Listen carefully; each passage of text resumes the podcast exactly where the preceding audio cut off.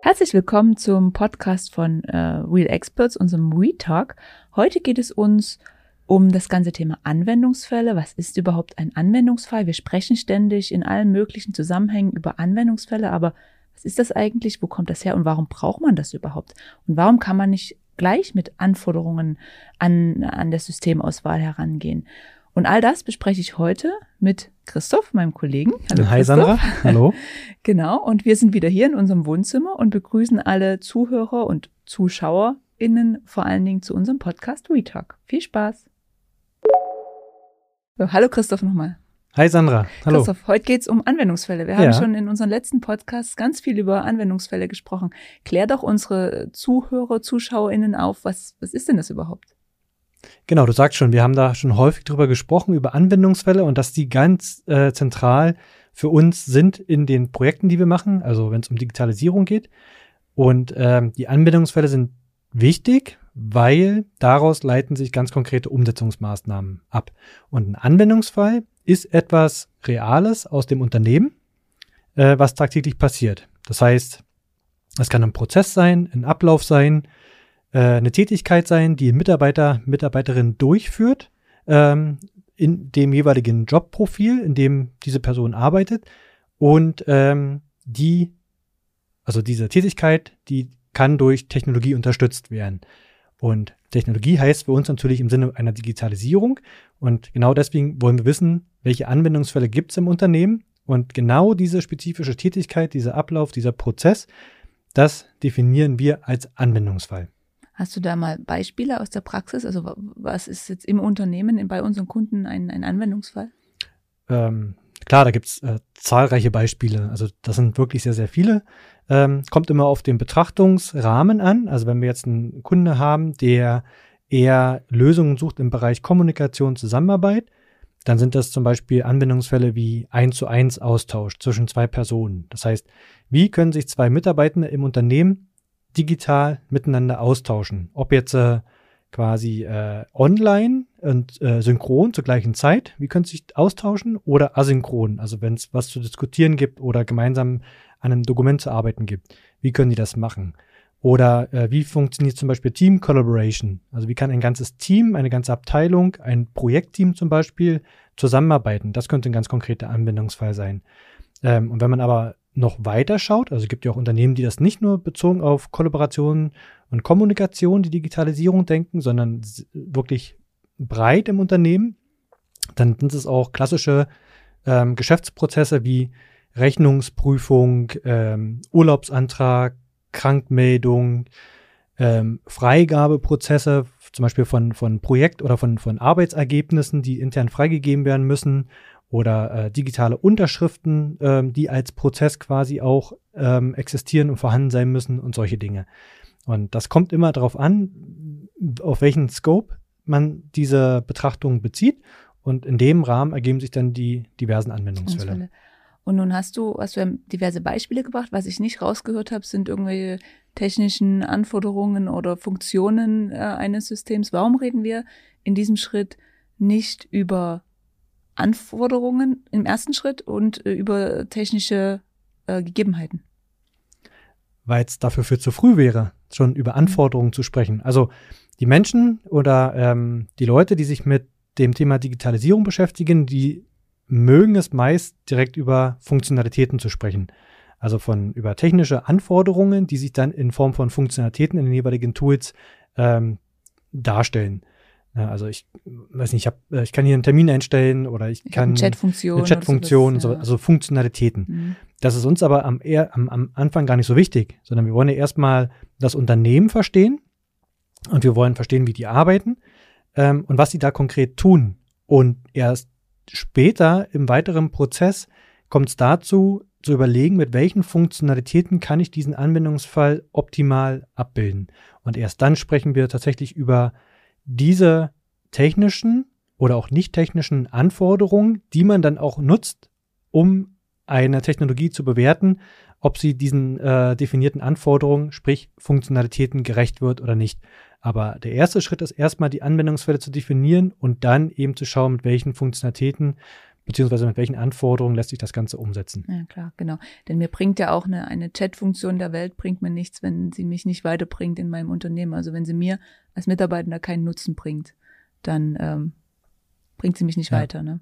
Und die Frage ist ja auch, wofür diese Chat-Funktion? Ja. Also die, die, will man ja nicht nur, also klar, für einen netten Austausch so ja. und äh, zur äh, Verabredung für zum Kaffee trinken, kann aber auch ein Anwendungsfall sein. Mhm. Ähm, dafür kann man die erstmal nutzen, ohne dass man das quasi spezifischer vorgibt das wird ja sowieso gemacht, aber wir wollen ja vorher wissen, wofür wird diese Funktionalität, diese, ähm, ja, diese technische Funktion in einem Tool tatsächlich eingesetzt. Und nicht nur, weil es sie gibt, ist es sinnvoll, die zu nutzen, sondern die ist sinnvoll zu nutzen, weil ich damit einen ganz konkreten Anwendungsfall ähm, erfüllen kann oder abdecken kann. Ja, richtig. Und nun haben wir ja, ähm, der Anwendungsfall ist ja auch nicht das erste was passiert, wenn man über Digitalisierungsvorhaben spricht. An welcher Stelle kommt denn so ein Anwendungsfall? Also wann definieren wir diesen Anwendungsfall? Ist das gleich am Anfang? Ist das am Ende oder? Genau, du hast ja gerade gesagt, also das ist nicht das Erste, was wir machen. Hast du schon vorweggenommen. Ja. Ähm, also die, die äh, Festlegung der Anwendungsfälle ähm, passiert bei uns meistens so in der zweiten Projektphase. Die erste, wir hatten ja letzte Mal in unserem letzten Podcast auch über ähm, das Vorgehen gesprochen. Also Aufhänger war Digitalisierung stockt und dann haben wir ja gesagt, was tut man, damit es nicht mehr stockt und irgendwie es vorangeht mit der Digitalisierung. Und da gibt es ja unser typisches äh, Phasenmodell für unsere Projekte. Und die erste Phase, die am Anfang stattfindet, ist Analyse, äh, Stakeholders, äh, Zielgruppen analysieren und vor allem Interviews durchführen, also mit Leuten aus dem Unternehmen ins Gespräch kommen. Und darüber erfährt man, was die Leute tun tagtäglich und daraus lassen sich dann die Anwendungsfälle ableiten. Ähm, zumindest initial und in der nächsten Phase, da werden dann die Anwendungsfälle möglichst vollständig aufgenommen, also zumindest die, die für uns wichtig sind in unserer Betrachtung und ähm, beschrieben natürlich, ne, dass man ein gemeinsames Verständnis entwickelt, äh, was passiert in diesem Anwendungsfall ähm, und auch priorisiert. So, und deswegen ist erstmal die Analysephase wichtig und erst dann kommt es zu der Beschreibung und der Festlegung der Anwendungsfälle, die dann für die weitere Betrachtung, für die weiteren Phasen entscheidend sind. Ja.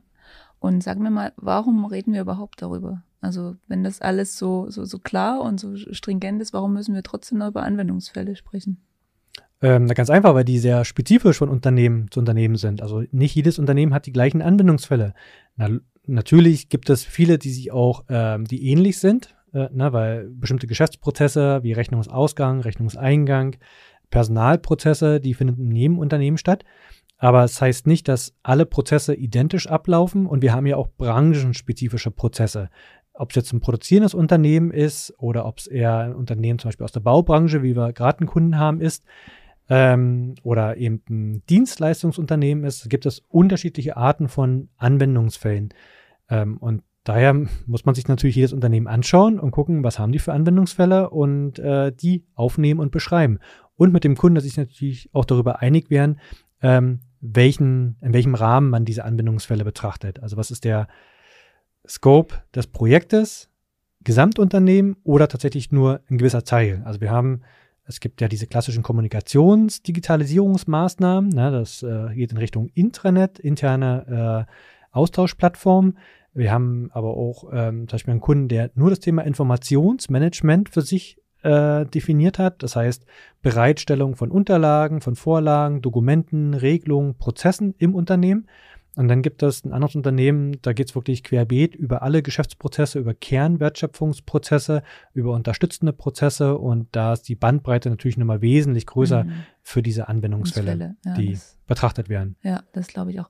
Und ähm, wer definiert solche Anwendungsfälle? Also ist das so ein kleines Team, was sich zusammensetzt und sich das im, im Kämmerchen überlegt? Man merkt schon an meinen Fragen, ne? Genau, ja, ja. das ist, aber du weißt, worauf ich hinaus will. Das ist eine ne? Vorahnung, ne? Ja, ja. ja.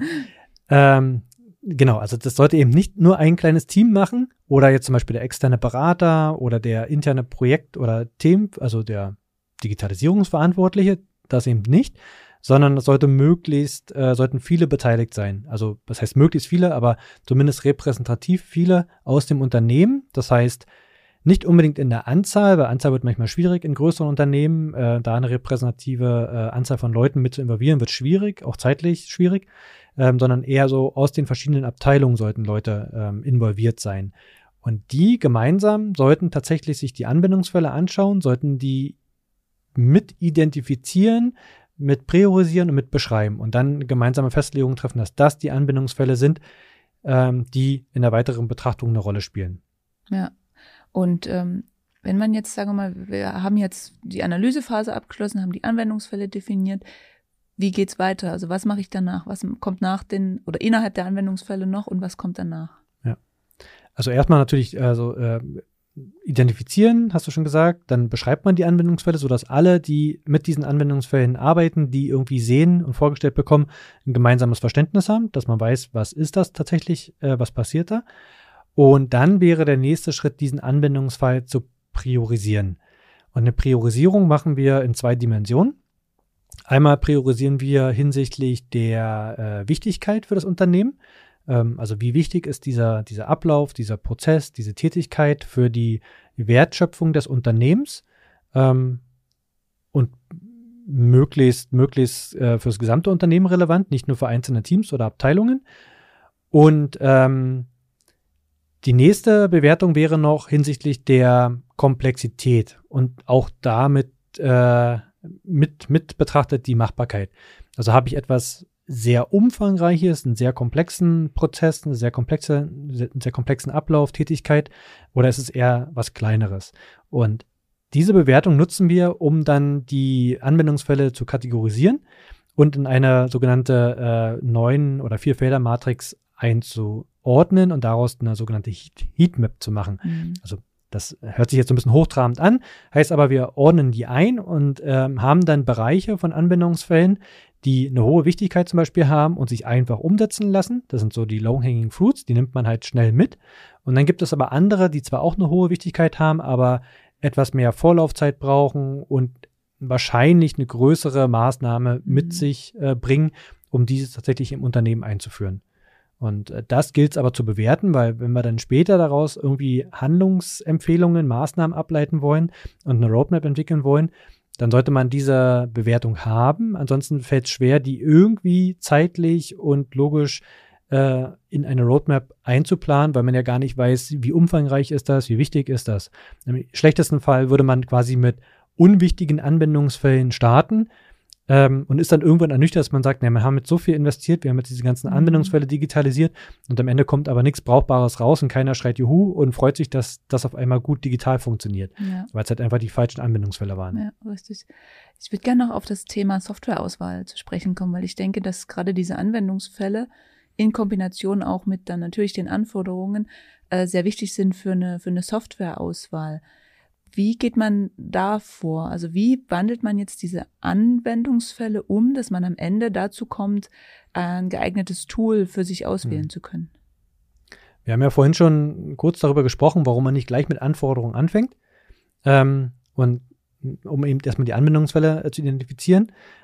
Aber dann, wenn es Richtung Technologie geht, muss ich das trotzdem umwandeln in, in funktionale oder nicht funktionale Anforderungen, weil nur die lassen sich tatsächlich im Rahmen einer Tool-Evaluierung auch bewerten. Also wenn ich dann Technologien habe, die ich mir anschaue, ähm, wir haben da ja auch dazu schon Veröffentlichungen gemacht, wie so eine Tool-Evaluierung abläuft, äh, habe ich ja vielleicht so zwei bis drei Technologien dann äh, für ein bestimmtes Set an Anwendungsfällen ähm, in der Betrachtung und dann nehme ich die Anforderungen, die sich daraus ergeben und bewerte die Tools dahingehend.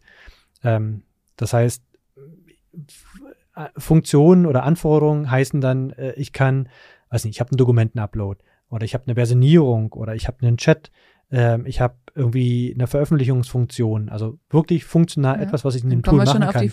und das ne? kann ich dann tatsächlich bewerten und kann ich dann auch ja. prüfen, ob das Tool das hat oder ja. nicht hat. Die Kunst dabei ist natürlich dann, den Anwendungsfall zu übertragen oder durch Funktionalitäten zu beschreiben. Also das ist natürlich dann ja äh, eine gewisse Expertise, die man, die man, die man haben muss, zu überlegen, wie lässt sich jetzt dieser Anwendungsfall mit welcher Funktionalität idealerweise umsetzen. Dafür muss man die Tools kennen und wissen, was die können in der Regel. um dann äh, die, dieses Toolset zu nehmen und zu gucken, wie kann ich jetzt mit welchen Funktionalitäten kann ich diesen Anwendungsfall umsetzen. So, und äh, da gibt es eine gewisse Best Practice äh, oder wenn man verschiedene Technologien aus der jeweiligen ähm, ähm, Kategorie kennt, dann weiß man, welche Funktionalitäten die üblicherweise mitbringen sollten. Und dann kann man diese Funktionalitäten nutzen, um dann die Tools miteinander zu vergleichen. Und das ist dann natürlich dann die Arbeit, die man hat, wenn man den Anwendungsfall hat, das zu übersetzen in Funktionalitäten, die ich dann wiederum in eine Tool-Evaluierung mit einfließen lassen kann. Einfließen lassen kann, genau. Und ich habe dann aber die Sicherheit, im besten Fall, und es sollte auch äh, in der Regel so sein, dass wenn ich dann irgendwann mal ein Tool einführe, ich das auch wirklich auf den Anwendungsfall basierend eingeführt habe und nicht nur, weil jemand geschrien hat, ich brauche mhm. einen Dokumentenupload mhm. zum Beispiel oder ich brauche einen Chat, irgendwas eingeführt habe, sondern das wirklich auch basierend auf dem, was meinen Mitarbeitenden den größten Nutzen bringt. Das Genau. also das, das wäre dann das Ziel, ja. dass es möglichst das trifft, was die Leute auch wollen. Ähm, da kommt noch ein Aspekt hinzu, dass ähm, die Leute natürlich noch nicht diese neuen Technologien kennen. Also die wissen ja gar nicht, was in den Technologien mhm. möglich und machbar ist. Ähm, jetzt setzen sich so Experten wie wir mit dem Kunden oder mit unseren Ansprechpartnern zusammen und überlegen uns in der dritten Phase dann in der Lösungsentwicklung, wie lassen sich die Anwendungsfälle, die wir in der zweiten Phase definiert haben, ähm, idealerweise in den Technologien umsetzen. Natürlich wissen wir, kennen wir die Technologien ähm, in den meisten Kategorien, sodass wir dann sagen oder empfehlen können, mit welchen Funktionalitäten sich etwas idealerweise umsetzen lässt. Wenn man dann aber die Leute befragt im Unternehmen, die diese Technologien nicht und diese Möglichkeiten nicht kennen, dann wird es für die natürlich schwer vorstellbar zu wissen, wie dann so ein Anwendungsfall in dieser neuen digitalen Technologie tatsächlich umgesetzt wird und wie man das dann da nutzt. Die kennen ja nur das, was sie eben kennen, was sie bisher genutzt haben und wie sie bisher ihre Tätigkeiten ähm, umgesetzt haben. Und das ist dann natürlich dann auch nochmal ähm, eine Aufgabe im Projekt, gerade wenn man versucht, schon frühzeitig Leute mit zu involvieren, denen auch diese Lösungsmöglichkeiten darzustellen, näher zu bringen und dann natürlich irgendwie auch Feedback einzusammeln. Da haben wir ja auch einen Podcast gemacht zum Thema Prototyping und Wireframing, was eine Möglichkeit wäre, um den Leuten schon mal vor Einführung zu zeigen, wie sich das Ganze dann darstellen kann, äh, um denen ein besseres Gefühl zu äh, geben und auch um Feedback schon einzusammeln. Und das ist natürlich dann auch nochmal ein Folgeschritt. Ne? Der folgt klassischerweise in der zweiten, äh, dritten Phase ja, unserer richtig, Projekte. Richtig. Wie geht's weiter? Ich habe jetzt meine, meine Anwendungsfälle definiert, habe vielleicht auch schon meine Software ausgewählt. Verliere nochmal ein Wort darüber, was, was tue ich als nächstes? Äh, wir hatten ja über die Priorisierung gesprochen, mhm. die wir brauchen. Und die legen wir ja gemeinsam mit dem Team oder mit den Ansprechpartnern aus dem Unternehmen fest. Also mit Zielgruppenvertretern, Stakeholdern und Leuten, die irgendwie involviert sind, schon auch bei der Analysephase. Ähm, dann würden wir gemeinsam, wenn wir die Lösungsentwicklung äh, gemacht haben in der dritten Phase, ähm, die Roadmap, also kon ganz konkrete Maßnahmen äh, beschreiben und eine Roadmap, also einen Fahrplan entwickeln, wie das Ganze eingeführt wird. Und entsprechend dieses Fahrplans ähm, würde dann eine, eben die, die, das eigentliche klassische Einführungsprojekt mhm. ähm, vonstatten gehen. Und da werden dann, ähm, also die, die, der, dieser Fahrplan, diese Maßnahmen, die orientieren sich ja an der Priorisierung für die Anwendungsfälle. Und natürlich ist die Idee, wenn ich eine Technologie mit bestimmten Funktionalitäten einführe und auch Funktionalitäten einzuführen, kann stufenweise erfolgen. Das heißt, ich lasse nicht alle Funktionalitäten quasi auf die Leute gleich zu und stelle ihnen alles zur Verfügung, sondern ich mache das gestaffelt, so wie die Leute auch in der Lage sind, sich die Fähigkeiten, die Skills anzueignen und auch quasi diesen, diese Veränderung äh, mitnehmen und, und, und verarbeiten können. Und dann schaue ich mir natürlich an, welche Anwendungsfälle haben wir jetzt priorisiert, mit welchen Funktionalitäten werden diese umgesetzt und dann gehe ich damit in die Einführung. Und dann führe ich ein und dann warte ich, äh, dass nichts passiert oder was? Also gibt's äh, gibt's noch äh, danach Schritte, die ich gehen sollte, um das Ganze auch noch mal ein bisschen nachhaltiger zu gestalten? Auf jeden Fall gibt's die. ähm, na klar, also ne, das, das, das erste wäre erstmal, ich muss die Voraussetzungen schaffen, dass dieser Anwendungs Anwendungsfall mit den Funktionalitäten stattfinden kann. Das heißt, ich führe die Technologie ein, ich stelle die Funktionalitäten bereit, ich konfiguriere das Tool und die Funktionalitäten so, dass sie zu dem Anwendungsfall passen. So, dann ist das erstmal gegeben, das Toolset. Der nächste Schritt ist dann, wir sagen, Skillset und Mindset. Also Skillset heißt, den Leuten auch näher bringen, wie sie diese Funktionalitäten bedienen. Ähm, da sprechen wir auch gerne von digitalen Kompetenzen, die entwickelt werden müssen, weil nicht jeder im Unternehmen hat diese Fähigkeiten und diese Kompetenzen schon, weil diese Tools ja auch neu sind. Äh, das heißt, das ist ein Punkt, der nachfolgend passieren muss. Ähm, dann müssen gegebenenfalls Anpassungen im Prozessablauf erfolgen, ähm, weil sich durch die Technologien etwas ändert. Ich mir, wo erstelle ich ein Dokument oder wo mache ich eine Freigabe? Wie läuft der Zusammenarbeitsprozess? Wie tausche ich Inhalte mit jemand anderen intern, extern aus? Das verändert sich und das muss auch durchaus beschrieben werden. Vielleicht muss sich auch eine Prozessbeschreibung dann verändern. Äh, auf jeden Fall müssen die Leute davon irgendwie erfahren, dass sich etwas ändert. Und die Leute müssen dann noch die Veränderungsbereitschaft, also das Mindset mitbringen, auch zukünftig mit diesen neuen digitalen Technologien zu arbeiten. Das heißt, wir haben Skillset, wir haben Mindset und wir haben eigentlich, ja, nennt man Process Set, also die Prozess, Prozessabläufe, die entsprechend angepasst dann, äh, wie soll ich sagen, eingeführt oder beschrieben oder, werden äh, beschrieben oder, oder ja. äh, verändert werden. So, das sind die Nachfolgetätigkeiten, ja. wenn man die Technologie mit den Funktionalitäten steht. Wenn man hat, genau. Ja.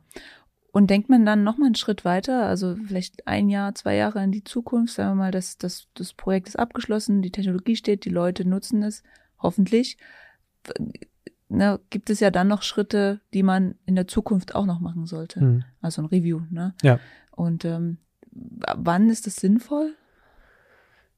Ich würde mal sagen, dann, wenn ein ausreichender Zeitraum äh, vergangen ist, äh, wo man diese neuen Möglichkeiten nutzen konnte und auch ausreichend viele Leute quasi damit angefangen haben zu arbeiten. Ähm, das, also und ist natürlich stark unterschiedlich, ne? je nachdem, was es für ein Anwendungsfall ist und welche Zielgruppe man damit äh, ähm, ähm, erreichen, na, möchte. Den, äh, erreichen möchte und denen das zur Verfügung stellt. Ja. Ähm, und das kann sich so nach einem Jahr, nach anderthalb, zwei Jahren schon ergeben, dass man sagt, da schaut man sich das mal an, wie ist es angekommen, wie wird es angenommen, welche Vorteile hat es gebracht. Also man macht sich natürlich dazu auch schon vorher Gedanken, welche Vorteile und welche Mehrwerte es mit sich bringen kann. Äh, aber da kann man das dann rückwirkend äh, machen und schauen, ob es Veränderungsbedarf noch oder Anpassungsbedarf gibt. Oder Erweiterungsbedarf. Oder Erweiterungsbedarf, ja, ja, genau. Anwendungsfälle hinzugekommen, ja. die man vorher noch gar nicht bedacht hat. Ja, genau. Wir haben ja, also auch wieder natürlich abhängig von dem Scope, den man betrachtet, aber wenn man jetzt die Digitalstrategie mit den Anwendungsfällen, mit der Roadmap, mit dem Fahrplan, äh, mit der finalen Entscheidung hat und dann wirklich in ein Einführungsprojekt übergeht, ähm, dann ist ja meist ein Zeitraum von zwei, vielleicht sogar drei Jahren erstmal da, um diese neuen Möglichkeiten alle zur Verfügung zu stellen, einzuführen und diese nachgelagerten Prozesse oder diese nach, nachgelagerten Tätigkeiten mit ähm, Befähigung äh, und diesem, diesem Veränderungsprozess tatsächlich erstmal durchzuführen. Und erst dann würde ich sagen, also da ist man ja sowieso schon während der Einführung in Kontakt mit den Endnutzern und kriegt da Feedback idealerweise oder über Multiplikatoren kriegt man dann etwas zurückgespielt. Also da läuft diese Interaktion schon automatisch. Und erst danach dann, wenn dieses typische Einführungsprojekt, aber es kann auch ein agiles Vorgehen natürlich sein, abgeschlossen ist oder weitestgehend diese Maßnahmen durchgeführt sind, dann ist es sinnvoll, quasi mal zurückzuschauen auf die Anfänge dieses Projektes und zu schauen, ähm, hat sich das erfüllt, was wir uns versprochen haben, sind die Erwartungen äh, erfüllt ähm, und, und kriegen wir das Feedback auch von den Nutzern, dass die berichten, ja, es hat einen großen Mehrwert für uns gebracht und wir äh, haben eine ver spürbare Verbesserung wahrgenommen ja, ja. in dem in dem, äh, durch, durch die Arbeit mit dem neuen genau. Tool, mit den neuen Prozessen, genau. mit den neuen Technologien. Ja. Mhm, das ist richtig. Ähm, ich denke, ich äh, bin am Ende meiner, meiner Fragen. Hast du noch Sachen, die du unbedingt loswerden möchtest? Also mir ist nochmal wichtig, wirklich diese Bedeutung der Anwendungsfälle in den Vordergrund zu stellen. Und äh, der Podcast soll auch vor allem dazu dienen, dass wir dieses Verständnis, wie wir Anwendungsfälle verstehen, auch weitergeben können, weil das halt essentiell ist mhm. für unsere Projekte und ich glaube auch für jeden, der irgendwie über Digitalisierung nachdenkt. Und dieses wirklich konsequente ähm, Analysieren und das Identifizieren von Anbindungsfällen ist wichtig. Es ist mühsam, wissen wir auch, ähm, weil viele Dinge im Unternehmen, die sind so gegeben, so ja, klar, das ist uns auch allen klar. Ja, und halt ja, so, das, das, das, ne? das ja, ist ja, passiert ja auch tagtäglich, das wissen wir ja alles. Aber nee, wir müssen es auch wirklich mal aufschreiben und wir müssen uns die Mühe machen, so wie bei einer Prozessanalyse, was tun wir da eigentlich den ganzen Tag? Und äh, was sind die konkreten Dinge, die dort ablaufen und wie können wir die in Form eines Anwendungsfalls beschreiben? Wer dazu nicht in der Lage ist, ähm, sich da selbst zu beobachten und auch diese Dokumentation zu machen, diese Anwendungsfälle und die so zu beschreiben, dass die für andere verständlich sind, der wird halt Schwierigkeiten haben, darüber nachzudenken, welche Digitalisierungsmaßnahmen die richtigen sind und sinnvoll ja, sind. Ja. Welche Mehrwerte und, die bringen, ja, wo genau. man hin möchte, welche Ziele. Ja. Und auch diese, diese Priorisierung, die ist, die ist mhm. wichtig. So, weil, wer, wer nicht priorisieren kann, der wird sich ja verzetteln. Der, der, der wird ja gar nicht wissen, wo er anfangen soll und worauf die Ressourcen, die Kapazitäten ähm, draufgesetzt werden, um dann entsprechende Umsetzungsmaßnahmen und, äh, abzuleiten. abzuleiten. und ja. wirklich durchzuführen. Deswegen Anwendungsfälle, Anwendungsfälle, Anwendungsfälle. Das ist wirklich eine entscheidende Grundlage. Und da, deswegen machen wir diese Analysephase, um genau dazu zu kommen, diese Anwendungsfälle zu identifizieren. Genau. Und äh, das ist unsere Methodik auch, die wir natürlich auch ähm, dann in den Projekten anwenden, um dazu zu kommen. Ne? Ja, ja. Das war nochmal ein schönes, äh, schönes Schlusswort. Vielen Dank. Ich glaube, Gerne. also ich hoffe, dass wir unseren äh, Zuschauer, ZuhörerInnen da etwas mitgeben konnten, warum es wichtig ist, Anwendungsfälle zu definieren und ähm, ja, wann man das macht, wie man das macht und äh, wie man da vorgeht. Vielen Dank, Christoph. Gerne. Das war Retalk, der Podcast von Real Experts. Äh, mein Name ist Sandra Brückner. Ich war heute im Gespräch mit meinem Kollegen Christoph Rauhut. Und ihr findet uns bei weiteren Fragen natürlich äh, im Web www.realexperts.de De, auf LinkedIn natürlich ganz viel. Also wir posten da auch noch ganz viele Blogartikel, White Paper. Also schaut da einfach mal rein, wenn ihr noch weitere Inhalte von uns sehen möchtet. Und ansonsten, ich überlasse natürlich wie immer dir das letzte Wort. Vielen Dank und ich sage schon mal Tschüss. Ja, auch vielen Dank von mir und denkt an die Anwendungsfälle. tschüss. Tschüss.